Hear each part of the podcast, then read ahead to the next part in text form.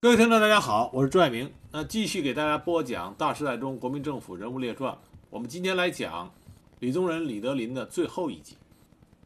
上一集我们讲了，在新中国建立之后，李宗仁到了美国，在美国期间，他和台湾的蒋介石依然是争执不断。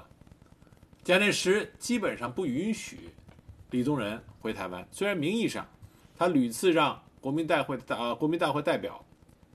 发邀请函邀请李宗仁回台，但李宗仁明白，他一旦回台，他的下场一定不会很好。那么李宗仁不能回台，除了他和蒋介石在关于他代总统到副总统到被罢免副总统这一系列关于职务上的争执以外，另外一个很重要的事情，就是李宗仁他的背后有着美国政府的支持。而美国政府在除了支持李宗仁以外，还支持国民党中另外一个新生派的实力派实力人物，这就是孙立人。我们在以后的集里面会专门为孙立人开几集来讲一下孙立人到底是怎么一回事。那这里我们就简略的说一下，美国在国民党里边找了两个前后找了两个代言人，第一个是李宗仁，后边一个是孙立人。那么这两个人对于蒋介石来说都是感觉威胁极大的。因此，在孙立人案发生以后，李宗仁回到台湾的可能性几乎变为零。在刚刚离开中国大陆的时候，李宗仁并没有想过要投入新中国的怀抱。我们都知道，在新中国刚建立的时候，广西剿匪是当时中国人民解放军面临的非常重的一个作战任务，并且在东北剿匪。湘西剿匪、广西剿匪里边，广西剿匪最后一个，但是难度也是相当的大。广西的土匪，在中共中央的定性里边，前面有两个字，它叫政治土匪。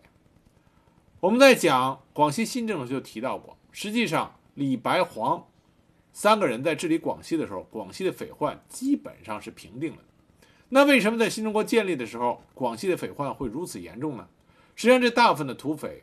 都和白崇禧所倡导的利用广西大山为为反攻大陆做准备，那这有关。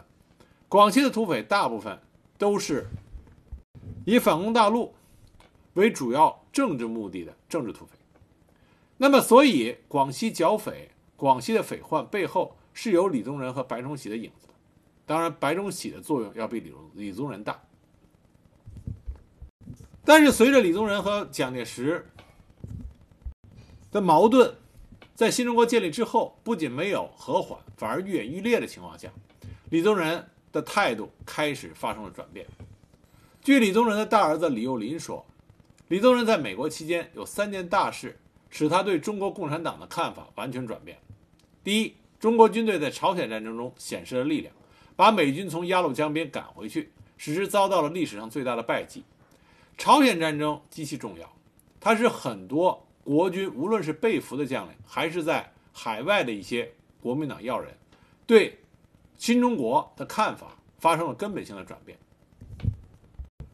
从另一个角度来说，这说明国民党的很多要人，他们最基本的信念还是想要中国富强，希望看到中国能够屹立于世界民族之林。正是一种这种基本的理念，使得他们在朝鲜战争中看到了新中国给中华民族所带来的希望。那么第二件事儿对李宗仁影响比较大，就是印度军队入侵中国领土，中国与中国军队在反击中不仅把印度军队赶出了边界，后来几乎打到了加尔各答。那么在边界事件的结果里边，中国释放了对方两万名俘虏，退出了占领的印方入侵。而入侵前边界以外的全部土地，这样李宗仁印象也颇深。第三个就是中国成功爆炸了原子弹。作为一个军人，李宗仁知道原子弹对一个国家意味着什么。美国和苏联才有原子弹，中国有了原子弹，就打破了美苏之间的垄断局面，形成了一个新的三角平衡。所以李宗仁经常跟他的儿子感慨。说他们统治国家多年，像一样像样的单车都自行车都制造不出来，所以李宗仁输得心服口服。一九六三年七月十四日，《欧洲日报》发表了的这个他们记者采访李宗仁的《李宗仁先生访问记》。在这篇访问记中，李宗仁说这么说的：“他说蒋介石说我是一个共产党，我回答说我不是共产党，我甚至也不喜欢共产党。但是我不否认今天共产党为中国所做的事情。我宁愿继续做一个诚实的人和可怜的政治家，但我不能不说实话。中国从来没有像现在组织的这样好。我怎么能抹杀事实呢？我为什么应该歪曲事实？是为了宣传吗？但是一个人所能进行的唯一的宣传，就是为了事实的真相。”那么，李宗仁当时对蒋介石的另外一段评论，也表现出了他的一个心态。他就说过：“说蒋介石他不懂历史，每年一度，他站在金门、马祖海边的悬崖上发表演说，他总是重复着同样的一句话：我们一定要回去。很难说他本人是否了解这个事实。这个事实就是回大陆是不可能的。所以，对于李宗仁来说，他既去不了台湾，也回不了大陆。当然，他回不了大陆，是因为如果他坚持。”反共，坚持反对新中国的话，他当然回不了大陆。对于大陆和台湾这两者，他进行了比较以后，他决定还是要回到大陆，回到他的故乡去，回到他的老家去。他宁愿向以往的对手中国共产党承认失败，他也不愿意对老对手蒋介石而低头。那我们现在就来讲一讲李宗仁。回到新中国，具体的过程是怎么样的？这肯定不会是一马平川、一帆风顺，中间出现了很多的波折，并且要有充足的准备。李宗仁回归大陆，真正开始有运作的可能性，是源于1956年，他的智囊也是担任过他的机要秘书的程思远先生，从香港回到了北京。他一回到北京，就受到了周恩来的亲自接见。因为周总理作为一个在统战战啊统一战线工作很多年的重要领导，他看出来李宗仁是想回归大陆的，这个是可以运作并且有很高的成功机会的，因此周恩来马上就接见了程思远，向程思远转达了新中国政府欢迎李宗仁在他认为方便的时候回来看看。于是，程思远就怀着兴奋的心情，之后将回国经过写信告诉了李宗仁，并且转达了周恩来的话。这让，李宗仁心中就起了波澜。一九五七年秋，程思远的女儿程月如去美国留学，每逢周末，他就到李宗仁家里边做客，所以李宗仁十分愉快。那么，他的一些想法和心情就被程思远的女儿写信告诉了程思远，而程思远。在一九五九年国庆期间，第二次到北京，就向周恩来汇报了几年来李宗仁的动态。那么这期间还发生了一件很有意思的事情，就是李宗仁给程思远写信，说自己想叶落归根，同时还说他保存着一批文物，希望能献给祖国。程思远到北京以后，就向周恩来转告了李宗仁的想法。周恩来就告诉程思远，让他转达新中国政府对李宗仁的感谢。对李宗仁要将藏画献给国家的想法非常赞赏，这样李宗仁得知以后很高兴，就托人将自己在纽约收藏的字画转送到了香港，并且告诉程思远，这些文物是他花了一十一万多美元购买的啊，十一万美金，十一万美金在当时是一个很大的数目。那么程思远报告给周恩来以后，周恩来马上派相关部门到香港把这批文物运到北京。那么到北京之后，故宫博物院的专家进行了鉴定，发现这批文物大部分是赝品，按照当时的行情计算，最多值三千美金。当时周恩来知道以后深感意外，在反复考虑以后，决定给李宗仁三万美金，然后向毛主席做了汇报。毛主席当时就说：“说我们的统战工作要讲策略。”他说十一万多，就给他十二万，这叫投石问路。于是毛主席就让。财政部长李先念从国库里提出了十二万美元的现金，支付给了李宗仁。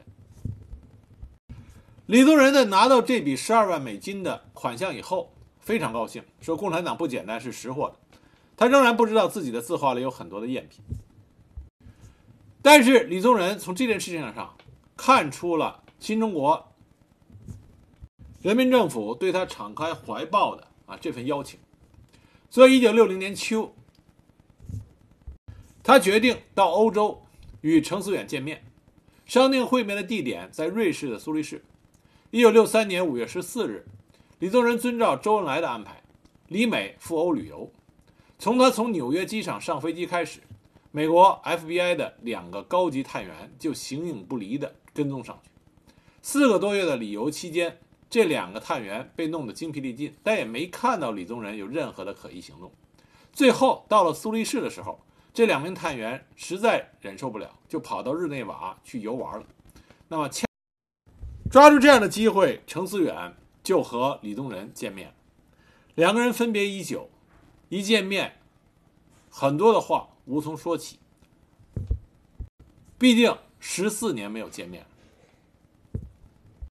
那程思远就向李宗仁转达了周恩来对他的问候，并且说了当时周恩来转告的四个意见，就是四个四种安排都可以。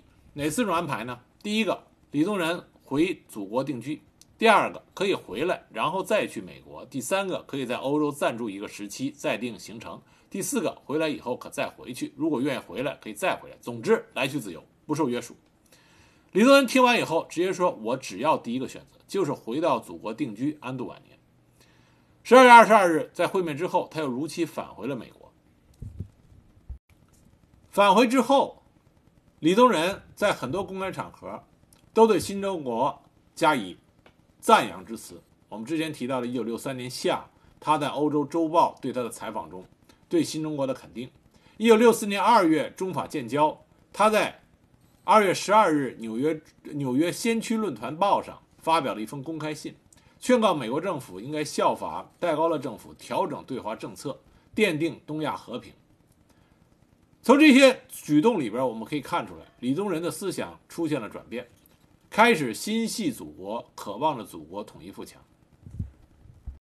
时间到了一九六五年三月，当时党中央根据国内外的形势，认为时机已经成熟，于是周恩来周总理开始筹备迎接李宗仁先生回国的工作。四月二十二日，李宗仁到纽约郊区移民局申办出境旅游签证，说是到欧洲小住，为期三个月。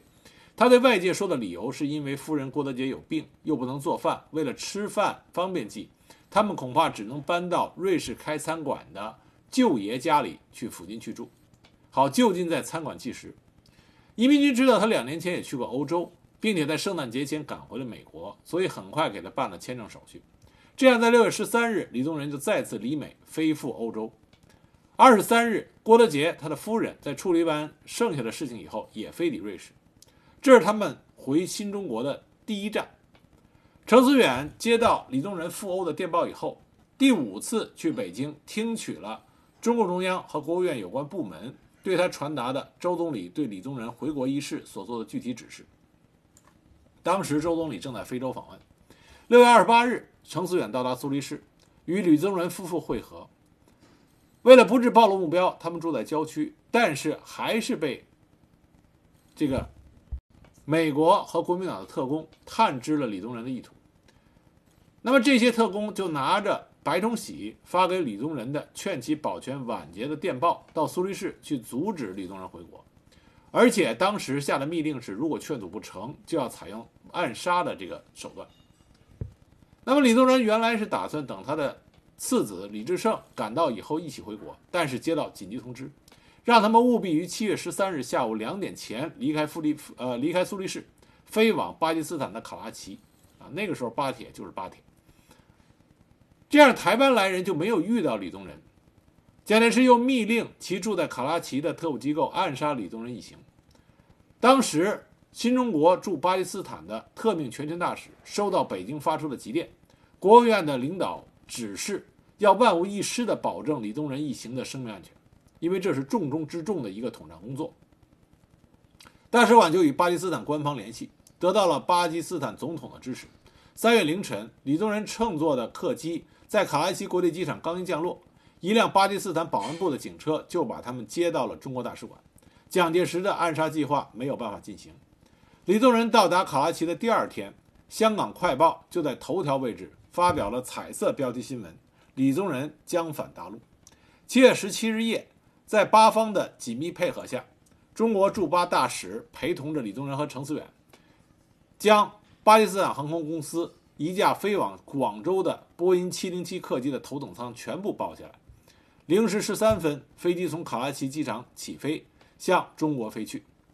一九六五年七月二十日上午十一点，首都北京机场专机降落，李宗仁终于踏上了新中国的土地。当时，周恩来、彭真、贺龙、陈毅、罗润卿、郭沫若、叶剑英、傅作义、李四光等党和国家、政协、军队的领导人，所有这些李宗仁的故交，全部到机场迎接。另外还有他昔日的老友和部下卢汉、邵力子、黄绍竑、刘斐、屈武、刘仲荣、杜聿明、宋希濂、范汉杰、廖耀湘、溥仪啊，这都到机场去迎接他的归来。我们可以看到，这个阵容是相当强大的。那么，在机场大厅的欢迎仪式上，李宗仁宣读了归国声明，表达了他愿意回到新中国、叶落归根的这个愿望。当天晚上，周总理在人民大会堂接见，并设宴欢迎了李宗仁和郭德洁夫妇。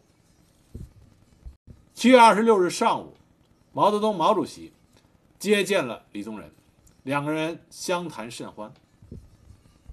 九十二九月二十六号，在他归国两个多月之后，他在全国政协礼堂举办了盛大的中外记者招待会，当时出席的记者达到三百多名。那么李宗仁就畅谈了他归国两个多月的观感。他认为新中国在建设社会主义的大道上，已经超过了孙中山当年三民主义的理想。那么当时有记者问他说：“你是不是马列主义者？”李宗仁的回答是：“我不是马列主义者，而是个爱国主义者。”这一年的十月一日国庆节，李宗仁受邀登上了天安门城楼观礼。接着，李宗仁夫妇在中央统战部的陪同下，到各地参观，重游了广州、广西故地。那他看到的很多景象，都让他觉得。新中国有了很多的发展，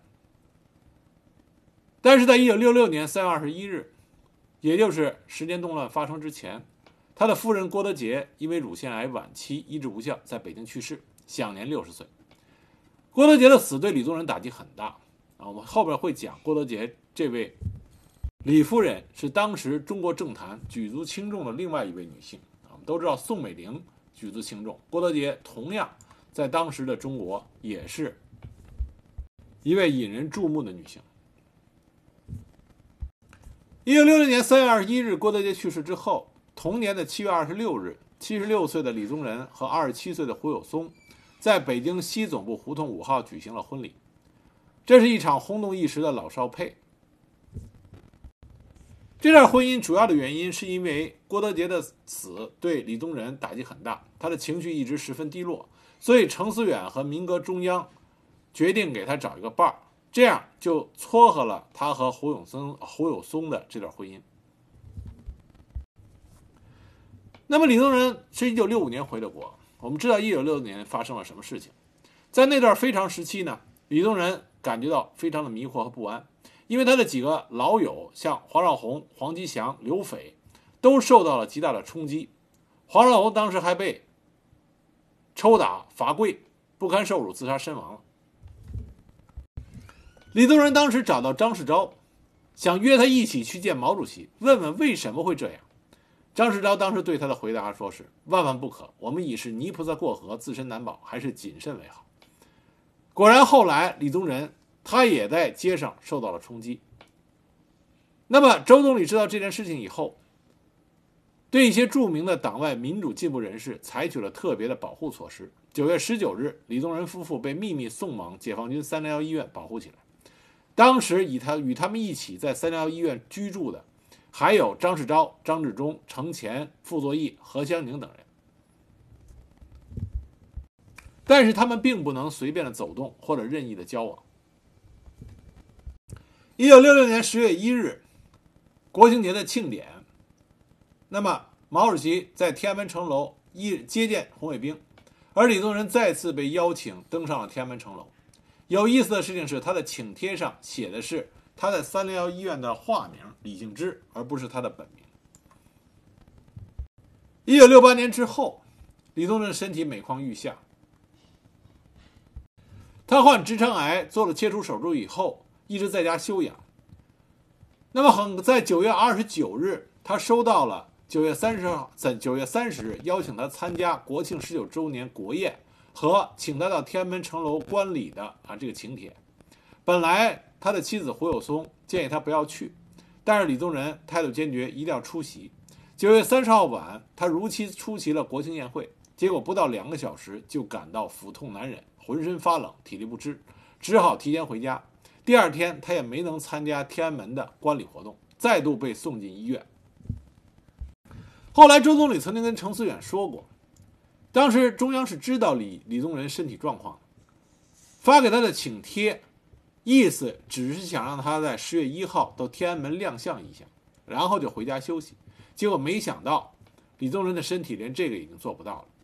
一九六九年一月十七日，李宗仁意识到自己将不久于人世，就把妻子和秘书叫到身边，交代了一些往事，啊，交代了一些后事。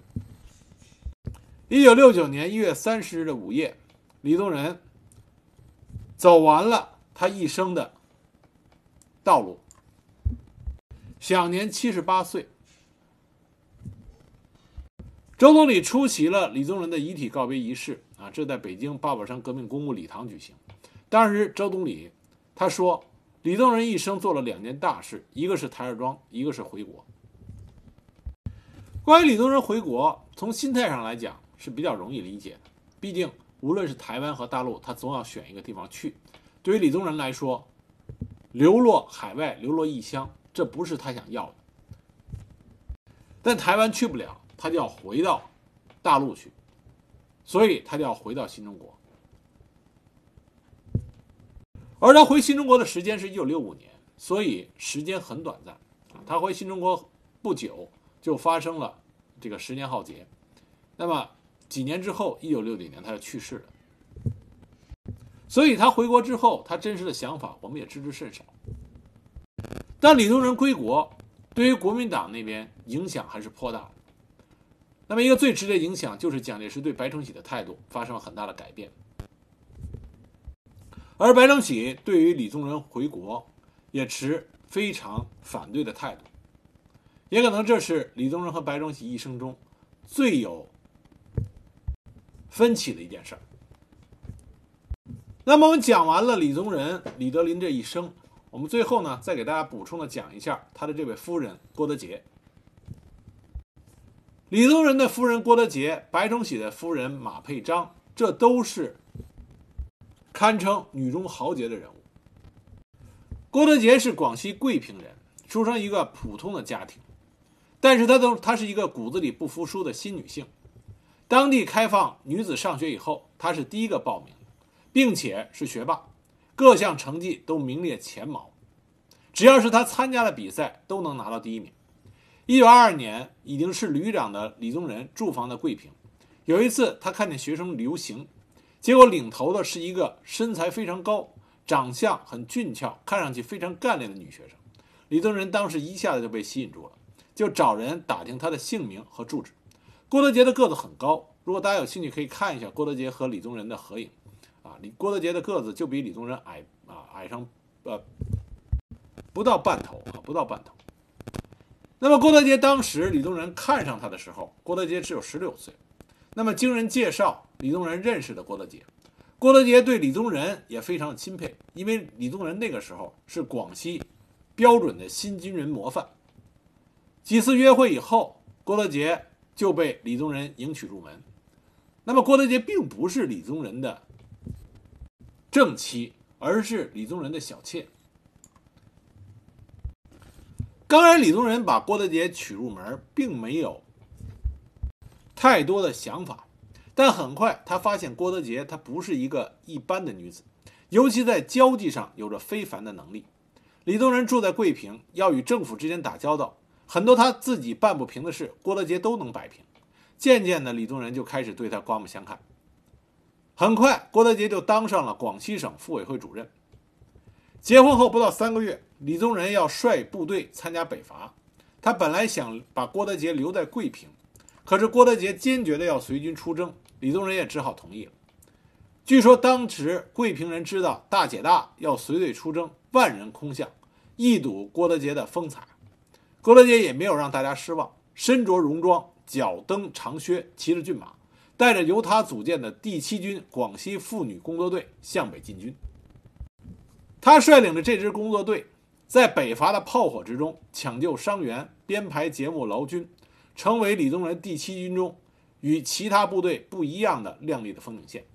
蒋介石先后为郭德洁发了三道嘉奖手令。一九四八年，李宗仁宣布竞选副总统。当时他得知蒋介石不想让他竞选的时候，非常沮丧。这个时候，郭德洁站了出来，邀请司徒雷登到家里做事呃做客，巧妙运用当时美国对蒋介石不满的心态，博得了苏司徒雷登以及美国的支持，打通了李宗仁竞选的第一步。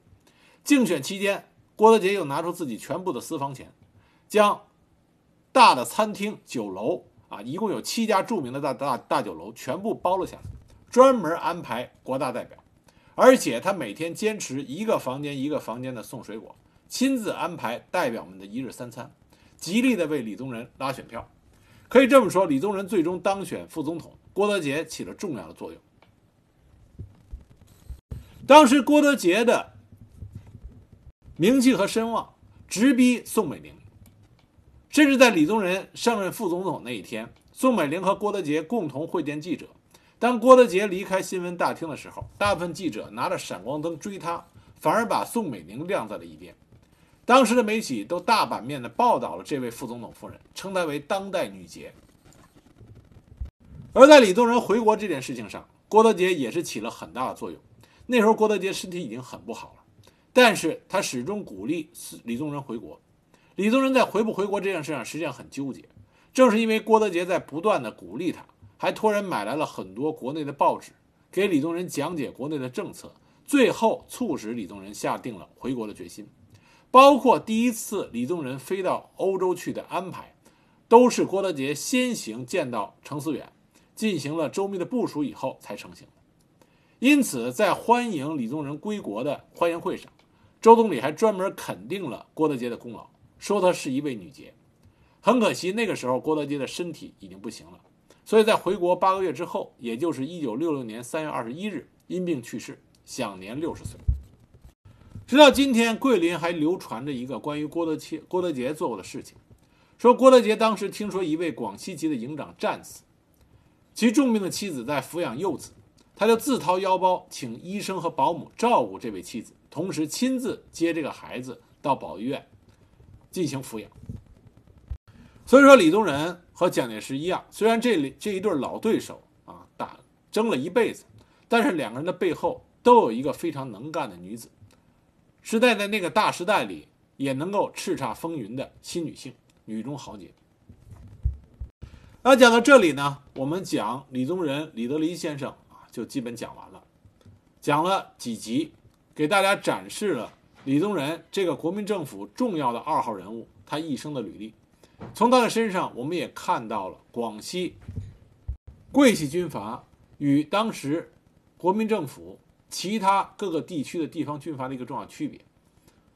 当然，这个里边有些观点不一定准确，大家可以有兴趣的话，根据我讲的事情和历史的这个进程，逐渐的去挖掘某一个专题的深度。